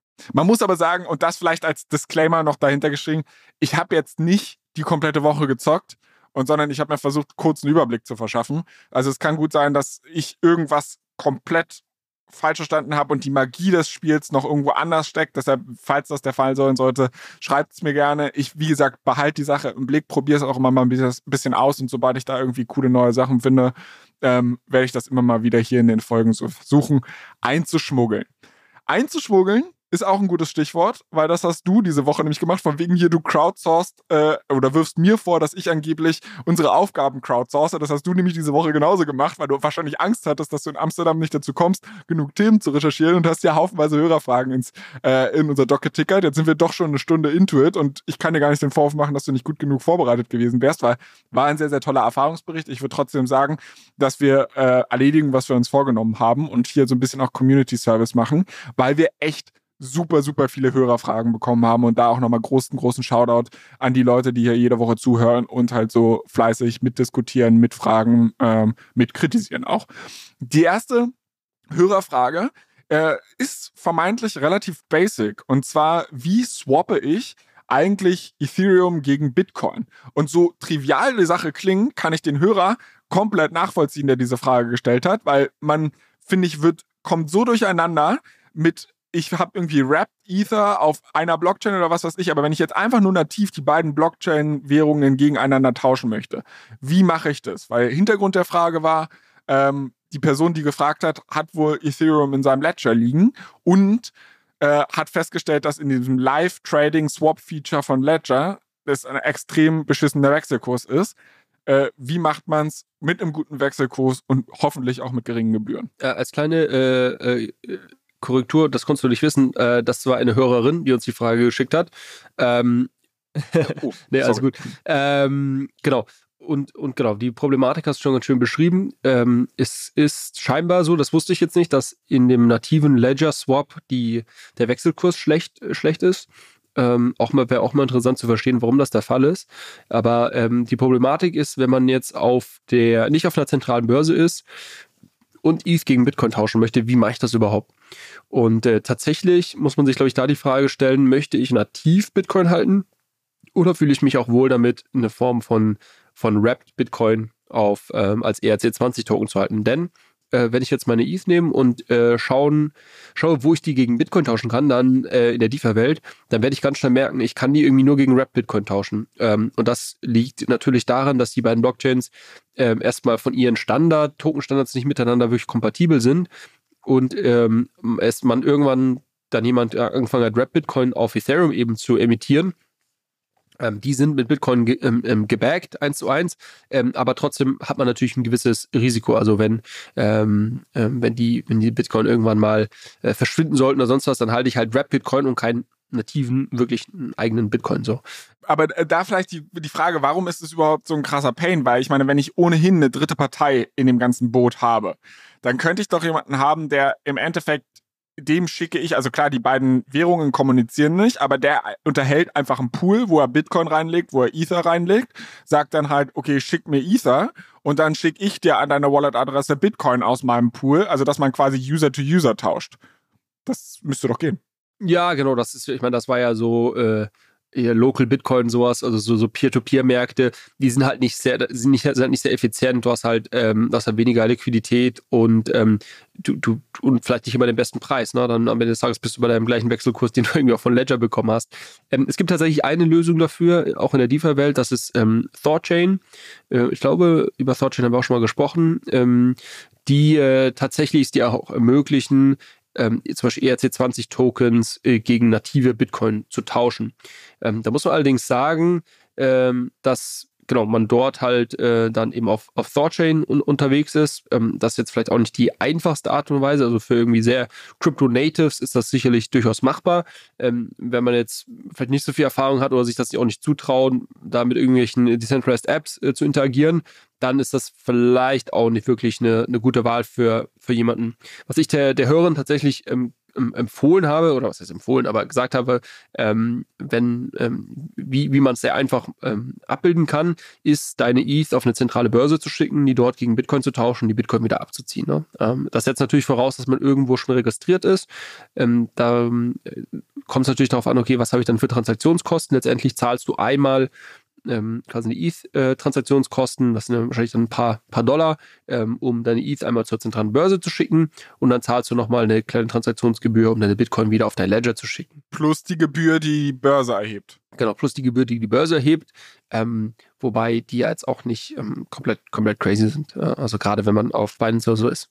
Du redest ja jetzt gerade davon, wenn du irgendwie keine, also klar, wenn ich 100.000 US-Dollar Wert in Kryptowährungen hin und her tausche, dann äh, weiß ich nicht, rede ich da über relativ, wobei die sind auch prozentual, das sind genau. keine absoluten Fees, also es ergibt nee, keinen Sinn, genau. was ich gerade sagen will. Aber bei den, bei, bei den Transaktionsgebühren auf den Blockchains hin und her, da ist es schon so, dass es ja im Endeffekt mehr oder weniger ein absoluter Amount ist. Und da ist es so, also wenn du 100 Dollar einfach nur hin und her denken willst, da verlierst du auf dem Weg schon massiv Geld, während wenn du halt extrem viel tradest, dann richtig, okay. Richtig, genau. Ähm Wobei es jetzt auch die Frage ist, ist es sinnvoll, irgendwie 100 Dollar Wert an ETH äh, in seinem Ledger zu haben, wenn man weiß, dass die Transaktionskosten auf Ethereum entsprechend teuer sind, muss man, muss man sich vielleicht auch die Frage stellen. Ähm, genau, also ich glaube, äh, für irgendwie äh, Crypto Natives, die, die gerne in der DeFi-Welt bleiben, ähm, ist wahrscheinlich die spannendste, ähm, der spannendste Weg, das über Thorchain zu machen. Und ähm, für alle anderen ist vielleicht, äh, wenn der Wechselkurs auf Ledger sich dann nicht verbessert, äh, die beste Möglichkeit, das dann über eine zentrale Börse zu machen. Und ähm, natürlich, wenn man schon Ledger hat und seine ähm, Assets dort in Self-Custody hält, wäre natürlich dann auch ganz, ganz wichtig, die Bitcoin oder was auch immer man, in was auch immer man getauscht hat, die dann entsprechend schnell wieder abzuziehen. Ne? Okay. Gerade ist notiert. Ähm, das geht hier wie es Brötchen backen tatsächlich relativ schnell und ich glaube, die nächste Hörerfrage wird auch recht schnell gehen, weil wir haben hier meines Wissens in dem Podcast sogar mal darüber gesprochen. Thema ist Airdrops. Und zwar äh, ist ja beim Airdrop irgendwie so, okay, ich habe vor sechs Monaten vielleicht mal irgendein tolles Protokoll ausgetüftelt äh, oder ausprobiert, habe das Protokoll wieder vergessen, habe da vielleicht noch ein paar Coins rumliegen. Ähm, und dann sechs Monate später announced dieses Protokoll einen Airdrop, also sprich, dass sie halt Early Adopter mit ein paar Coins belohnen wollen, weil sie halt ihren, ihren, ihren Token rausbringen. Und ich habe dieses Protokoll aber schon völlig vergessen. Ich muss diesen Airdrop ja aber eigentlich claimen und zack, boom, auf einmal geben mir vielleicht 1000, vielleicht 2000, vielleicht sogar 3000 Dollar durch die Lappen oder sogar noch viel mehr. Gibt es eine Seite, auf der ich gucken kann, für welche Airdrops ich alles, ja, eligible bin und ähm, wie viel Zeit ich dann noch habe, das zu, zu claimen? Genau, gibt es. Äh, da gibt es sogar mehrere. Wir haben, äh, haben das hier schon mal besprochen, deshalb ähm, wollte ich das einfach nochmal als Recap kurz ähm, hier erwähnen. Äh, es gibt mehrere Seiten. Wir haben hier, glaube ich, damals über Earnify gesprochen. Also Earn wie verdienen mit einem i hinten dran, Punkt FI, können wir auch in die Shownotes packen. Äh, da kann man seine Wallet-Adressen äh, äh, reingeben und dann zeigt er, zeigt er dir an, für was du dich qualifiziert hast. Mm, und ich glaube, die Frage war auch noch so ein bisschen, gibt es irgendwie ähm, Seiten, die mir zeigen, wo es überall mögliche Airdrops geben wird? Da ähm, gibt es tatsächlich auch ein paar, paar gute Twitter-Kanäle ähm, oder, oder ähm, ja, Menschen, ähm, die, die, die das als Business so ein bisschen machen ähm, und ähm, da einen sehr gut auf dem Laufenden halten, was es womöglich denn alles für Airdrops gibt, ähm, was man vielleicht tun muss, um sich zu qualifizieren. Ähm, die informieren natürlich auch dann darüber, wenn die Airdrops live sind, ähm, mit den entsprechenden Links, wo man die claimen kann. Da können wir auch mal ein, zwei in die Shownotes packen. Da, genau, muss man sich halt bewusst sein, dass, dass das natürlich auch immer dann mit Arbeit verbunden ist, sich dafür versuchen, äh, sich für irgendwelche Airdrops zu qualifizieren. Kann sich auf jeden Fall lohnen. Also, ne, ich, ähm, das, das äh, hat sich in der Vergangenheit auf jeden Fall gelohnt. Ähm, aber man muss, glaube ich, so ein bisschen unterscheiden, möchte ich irgendwie Airdrop-Farming betreiben oder möchte ich einfach nur wissen, okay, für was habe ich mich jetzt vielleicht äh, zufällig auch qualifiziert? Ähm, dann da reichen dann auch so Seiten wie Earnify aus, um das, das ganz gut zu erfahren. Vielleicht noch eine kurze Ergänzung dazu. Ich kann mich daran erinnern, dass unser Freund Max von Blog Stories auch so eine Art Airdrop-Guide äh, mal gemacht hat, ähm, wo er ich kann mich daran erinnern, dass in diesem Airdrop Guide eine Liste drin war, der zumindest großen äh, Netzwerke, die halt wo spekuliert wird, dass es ein Airdrop künftig gibt, also das ist dann für die Airdrop-Farmer unter euch und halt auch wieder die Belohnung ausfallen wird und was man da vermutlich für machen muss. Ähm, das würde ich dann auch nochmal verlinken, hat aber auch so ein bisschen den Hintergrund, dass er jetzt Merch gelauncht hat, habe ich gesehen und ich finde, der Pulli sieht echt richtig geil aus und ich habe schon 14 Referrals für den Newsletter. Dementsprechend werde ich meinen Referral-Code in, in, die Show Notes packen und deshalb su subscribe doch gerne den Newsletter und dann kriege ich vielleicht irgendwann mal einen Pulli.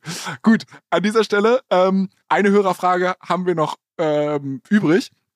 Und die hat mich ehrlicherweise ein bisschen verwirrt, weil da wurde erstmal die Frage gestellt, was wir von KI-Tokens halten. Ich habe halt gedacht, na okay, genau sowas, wie du gerade beschrieben hast mit hier äh, Render Network, die halt im Endeffekt Infrastruktur für KI-Lösungen vielleicht bauen und unter Umständen dann halt auch einen Token haben oder sowas. Aber die Frage ging dann in eine etwas andere Richtung. Und zwar hat war es ein Hörer oder eine Hörerin? Frage ich jetzt vorher, bevor ich wieder den Fehler mache. Ein, ein Hörer. Okay. Und zwar hat der Hörer ähm, wohl einen relativ langen Tweet gelesen von einem ehemaligen, ich glaube, Ethereum-Developer war es oder so, der äh, ChatGPT wohl so manipuliert hat, dass ihm ChatGPT einen Contract geschrieben und auch deployed hat. Und dabei kam dann irgendwie eine Nummer raus, die Astro PPX hieß. Also äh, auch re relativ vieles Buzzword-Bingo. Und ähm, der Hörer möchte jetzt gerne wissen, ob du denkst, dass das die Zukunft ist und ob solche Tokens vielleicht den nächsten Bullrun auslösen, weil jeder hier Do-it-yourself-Money machen kann die, die Zukunft von was, hier ganz spannend mal zu verstehen. Äh, sicherlich nicht die Zukunft, die Zukunft von Blockchain Adoption. Ich glaube, was, äh, was hier beschrieben wird, ist, dass du natürlich ähm, so ein, so ein ChatGPT oder andere AI-Tools auch dafür nutzen kannst, um dir irgendwelche sehr einfachen Smart Contracts ähm, schreiben zu lassen und vielleicht dann noch mit einem kreativen Meme-Coin-Namen, wie jetzt hier irgendwie PPX1000, sonst was. Ähm, ich glaube, da hört die Innovation dann noch auf, ne? Ähm, weil, äh, also das, das ist jetzt, genau, das ist weder ein Produkt noch irgendwie eine sinnvolle, sinnvolle Anwendung, sondern das ist quasi dann einfach ein, ein Smart Contract äh, mit, mit irgendwie einem Token, gewissen Token Emission Schedule, der vielleicht noch irgendwie einen, einen fancy Namen hat. Aber ich kann mir schon vorstellen, dass das vielleicht auch dann ja eine eigene Klasse von Meme-Cons. Also warum, warum gibt es da nicht den, warum kann es nicht den ersten Meme-Con geben, der irgendwie von, von der AI geschaffen wird? Könnte ich mir vorstellen, dass das wieder, wieder irgendeinen Hype auslöst. Aber äh, nochmal, also so im Meme-Coin-Spekulationen sind, äh, würde ich, würde ich sehr vorsichtig mit sein, weil in der Regel gibt es da halt quasi immer eine kleine Gruppe an an Insidern, die das ganze Ding schaffen, die sehr, sehr früh natürlich ihre eigenen Taschen voll machen und dann irgendwie das Ganze äh, versuchen mit irgendwelchen äh, kuriosen Growth-Taktiken äh, zum Mond zu schießen. Und ob man Exit Liquidity ist oder quasi hier noch früh dabei ist, äh, ist eine sehr schwierige Frage. In der Regel ist man Exit Liquidity, würde ich sagen. Äh, und deshalb sollte man wahrscheinlich eher die Finger davon lassen. Aber äh, ja, ich das wäre so meine Antwort äh, darauf. Ich hätte KI-Tokens auch e, ursprünglich eher verstanden als vielleicht sowas wie ein WinRender oder einen ähm, Akash ähm, oder andere ähm, Entwicklungen. Da gibt es noch ein paar andere Sachen, die, die in the making sind, die vielleicht irgendwo eine sinnvolle Anwendung im großen ganzen äh, AI-Zusammenhang irgendwo darstellen. Äh, genau, aber natürlich kann man auch so, so KI-Tokens erschaffen dadurch, dass die Frage so ein bisschen in die Richtung Meinung ging, fühle ich mich mal befähigt, darauf auch zu antworten, weil ich habe keine Ahnung, aber eine Meinung habe ich trotzdem. Äh, und zwar, was ich halt glaube, was so ein bisschen das Problem ist. Ich meine, ich habe auch sehr, sehr viel mit ChatGPT rumgespielt und ich finde es wirklich beeindruckend, was das Ding kann. Das Problem ist nur, dass du, egal wie gut dein Prompt ist, halt nur bedingt spezifizieren kannst, dass das, was du willst, auch tatsächlich ist, was du bekommst.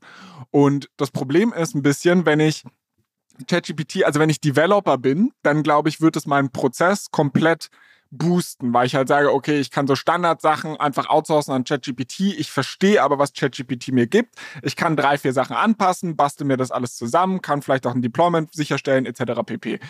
Wenn ich jetzt aber quasi so der Dulli bin, der sagt, boah, cool, äh, ich würde ganz gerne auch mal ein Meme-Coin basteln und dann nehme ich ChatGPT, verstehe aber nur die Hälfte von dem, was da überhaupt rauskommt, dann hätte ich halt einfach zu viel Sorge, dass da der Code zwar funktioniert, aber in diesem, also wie häufig sehen wir das, dass erfahrene Blockchain-Entwickler aus Versehen dann irgendwelche Probleme mit ihren Contracts haben und dann da Backdoors drin sind oder so, die da halt irgendwelche Hacker nutzen und die dann halt innerhalb von drei, vier Minuten aktualisiert werden müssen oder vielleicht gar nicht aktualisiert werden können.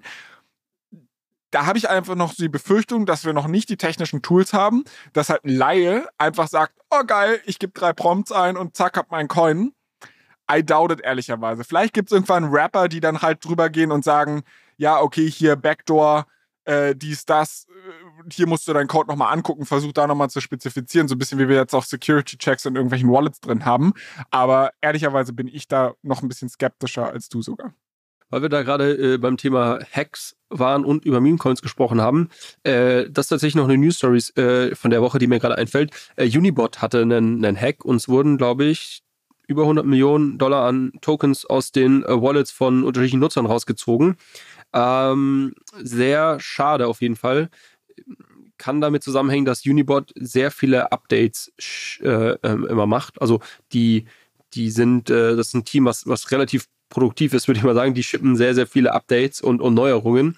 Äh, und im Zuge dessen ist ihnen bei ihrem Router irgendwas, ist irgendwas schiefgelaufen und das konnte dann jemand ähm, ausnutzen. Ähm, genau, äh, ich, komme darauf zu sprechen, weil du gerade von, von Hacks, ähm, sag ich mal, gesprochen hast. Und weil Unibot natürlich ein, ähm, ein Telegram ähm, Interface, Telegram Trading Interface ist, was Leute auch primär genutzt haben, um irgendwelche Beamcons zu snipen und so weiter und so fort. Also quasi. Äh, das war doch sogar der, den ich benutzt habe. Genau, war der, den du genutzt hast. Ist auch, also ich würde, ich will Unibot auch gar nicht schlecht reden. Ne? Ich glaube immer noch, dass das in diesem ganzen Telegram-Bot Markt, da gibt es ja mittlerweile super viele Anbieter, wahrscheinlich das Team ist oder eines der Teams sind, die, die da mit Abstand am das beste Produkt gebaut haben und auch, glaube ich, jetzt auch weiterhin da weiterbauen werden. Äh, aber trotzdem natürlich schade, dass, dass es jetzt dort eine, einen Hack gab.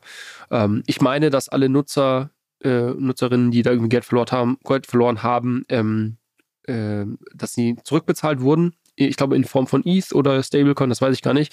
Ähm, also ich hoffe, dass keiner jetzt wirklich ökonomischen Schaden davon ähm, tragen mussten.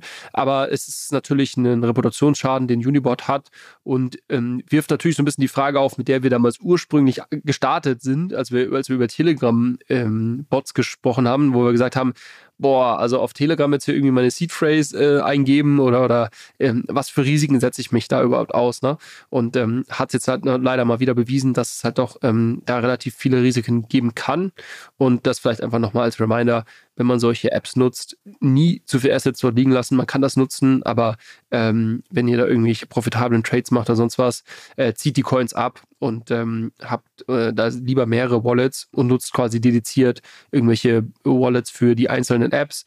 Ähm, und und ähm, dann habt ihr irgendwie eine oder, oder zwei Main Wallets, wo ihr dann eure Assets wirklich verwaltet, am besten auf dem Ledger oder sonst was. Also ich sag zu der ganzen Nummer, ein paar hundert Millionen sind ja mittlerweile im Crypto-Space wieder Peanuts geworden. Wir haben mit dem Oktober oder Oktober, wie er mittlerweile in der Kryptowelt auch genannt wird, knapp 30 Prozent äh, Kurssprung hinter uns. Es geht wieder bergauf. Es ist ein Licht am Ende des Tunnels zu sehen. Darüber bin ich sehr happy. An dieser Stelle, bevor ich jetzt zur Abmoderation übergehe, vielleicht noch zwei Kleinigkeiten zu, zum Thema Housekeeping. Das erste ist, wir müssen nachträglich gratulieren. Julius. Weißt du wem? Nee, sag du es mir. Dem Bitcoin. Am Dienstag ist der Bitcoin 15 Jahre geworden. Oder nicht der Bitcoin als solches, sondern das White Paper zumindest. Aber wir, ich, du kennst mich, ich nehme jedes Jubiläum mit und das mache ich auch an dieser Stelle. Und ansonsten hattest du, bevor ich jetzt hier in die Abmoderation gehe, noch ein Anliegen, das du an unsere Hörer weitergeben wolltest. Achso, ja, wir wollten ähm, gerne mal wieder einen Token Deep Dive machen und das vielleicht auch wieder ähm, jetzt wieder mal regulärer mit reinnehmen. Von daher schickt uns doch gerne die Projekte, die euch, die euch interessieren. Äh, am liebsten nicht irgendwelche super nischigen kleinen Sachen, wo ihr vielleicht selber ein paar Token haltet. Solche Nachrichten kriegen wir, kriegen wir nämlich sehr oft, wo man dann äh, doch den Beigeschmack hat, äh, sag ich mal, dass hier versucht wird, die eigenen Bags zu chillen. Ähm, sondern schickt uns doch gerne Projekte, die vielleicht auch für eine, ähm, ja, für eine breitere Hörerschaft äh, interessant sind und vielleicht nicht irgendwo bei zwei, drei Millionen ähm, Bewertungen irgendwo rumdümpeln. Äh, aber genau, äh, ich habe auch selber genug Sachen, äh, die wir mit draufnehmen können. Ähm, aber würde natürlich gerne eine, eine Mischung machen aus, Sachen, aus Sachen, die ihr euch wünscht und Sachen, die ich vielleicht irgendwie verfolge. Nichtsdestotrotz sind aber viele, also das soll jetzt nicht heißen, dass bloß weil ihr Coins in irgendeinem Protokoll habt und das vielleicht doch nicht so mega groß ist, kann es trotzdem mega spannend sein. Also ihr könnt euch so, so, solche Dinge natürlich trotzdem weiter gerne schicken. Wir freuen uns über, über jegliches ja, Feedback, über jegliche Anregungen. Ich meine, wir haben auch nicht alles gesehen, was unter dieser unter dieser Sonne so in der Kryptowelt existiert, zumal ich ja bis heute noch dachte, dass Solana eine Proof of Work Blockchain ist. Also dementsprechend, ich lasse, ich, ich nehme da gern jede Inspiration mit. Deshalb freuen wir uns, wenn ihr uns auf unserem Instagram-Kanal allescoin-pod Themenwünsche, Kritik, Anmerkungen, Fragen, whatever schickt. Das könnt ihr übrigens auch auf Twitter machen, ist der gleiche Handle. Ansonsten sind wir natürlich auch privat über LinkedIn erreichbar. Ähm, ja, wir freuen uns sehr, wenn ihr auf Spotify und Apple uns eine positive Bewertung hinterlasst. Das habt ihr bisher sehr, sehr gut gemacht. Wir sollten diese Winning Streak jetzt nicht einbrechen lassen. Erzählt gerne euren Freunden, Bekannten oder jedem, den es sonst interessiert oder auch nicht interessiert von diesem Podcast. Und habt ein wundervolles Wochenende. Julius, das wünsche ich übrigens auch dir und ich freue mich, dass wir uns nächste Woche wieder sprechen. Mach's gut, Flo. Ciao, ciao. Ciao, ciao.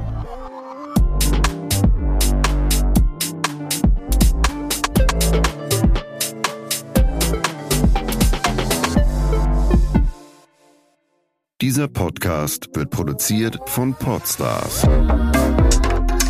bei OMR.